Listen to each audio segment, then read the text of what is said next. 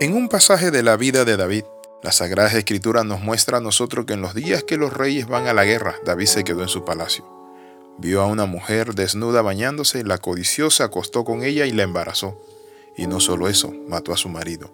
Pero al hacerlo Dios le descubre su pecado y da una sentencia, que el niño iba a morir. David, angustiado, se tiró al suelo, ayunaba y oraba. Pero un día llegaron los siervos de David y dice la palabra de la siguiente manera.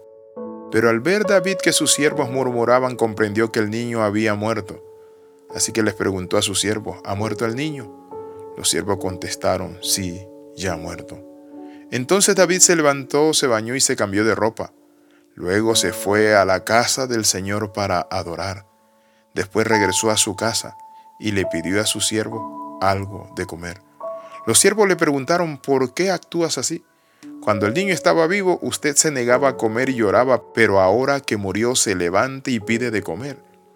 David le respondió, Cuando el niño estaba vivo, ayuné y lloré porque pensé, quién sabe, tal vez el Señor se compadezca de mí y deje vivir al niño. Pero ahora que el niño murió, ¿para qué he de ayunar? ¿Puedo acaso devolverle la vida? Algún día iré a donde Él está pero Él no puede volver a mí. Bendito sea el Señor por su palabra. La palabra resiliencia significa eso, es la capacidad de levantarse en medio del luto, del dolor y de la pérdida. Sabemos que era un golpe muy duro para el rey David. Había estado muy triste por su pecado, pero también por haberle fallado a Dios. David lloraba, clamaba a Dios. Yo no sé qué pérdida usted haya tenido, qué situación le haya llevado a la depresión, a la tristeza, pero es importante hacer algo, levantarse. En medio de nuestras pérdidas tenemos que entender esto que perdiendo también se gana. El Señor Jesús nos enseña que si el grano de trigo no cae a tierra y muere, no lleva fruto. ¿Está usted llevando un luto, un dolor, una tristeza por alguien que partió hacia la eternidad? ¿Está usted llorando por un esposo, un hijo, una hija, un tío, un primo, una abuela, una mamá? Es importante que entendamos la palabra del Señor. El Señor nos ofrece consuelo y esperanza aún en la muerte. Por eso es que el cristiano tiene que abrazar la resiliencia, que es la capacidad de levantarse en medio del dolor y confiar en Dios. Es la capacidad también para adaptarse positivamente a las situaciones adversas. La palabra resiliencia viene del término latín resilio, que es volver atrás, volver de un salto, resaltar, rebotar, e indica repetición o reanudación. ¿Cómo ser resiliente? cómo soportar los cambios, los golpes de la vida. La Biblia nos muestra a través de la vida de David varios pasos. Lo primero es que nosotros podemos orar, ayunar y clamar y gemir por algo que está a punto de perderse. Pero una vez que se pierde, una vez que ya muere, una vez que se sale de nuestras manos, es allí donde tenemos que pedirle a Dios que nos dé la capacidad de soportar, de aceptar.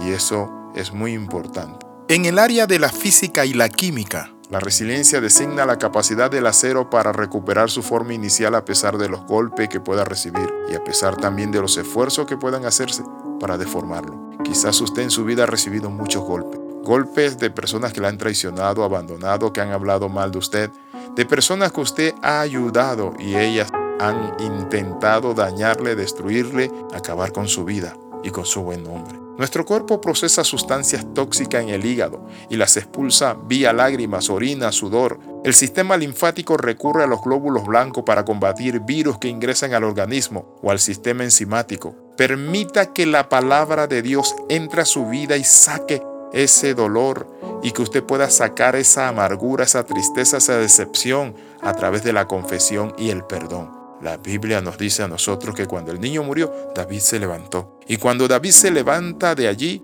porque ve que ellos están hablando, le preguntó, ¿y el niño vive o murió? Y ellos al instante le respondieron, murió. David se levanta, va a la casa de Dios, adora al Señor. Tú en este momento que estás pasando prueba, luchas, adora al Señor, canta, alaba al Señor en medio de tu dolor y de tu tristeza.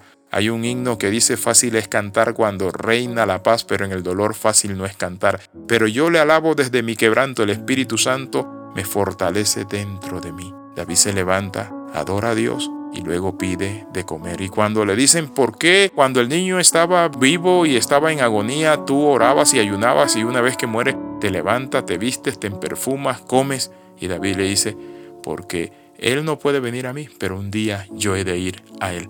Quiero orar por todos aquellos que están lastimados, golpeados, heridos, que se sienten abandonados, que están con luto, con tristeza, que están desesperados. Padre, en el nombre de Jesús, invito al Espíritu Santo para que venga a mi vida y llene, Señor, mi corazón de fortaleza.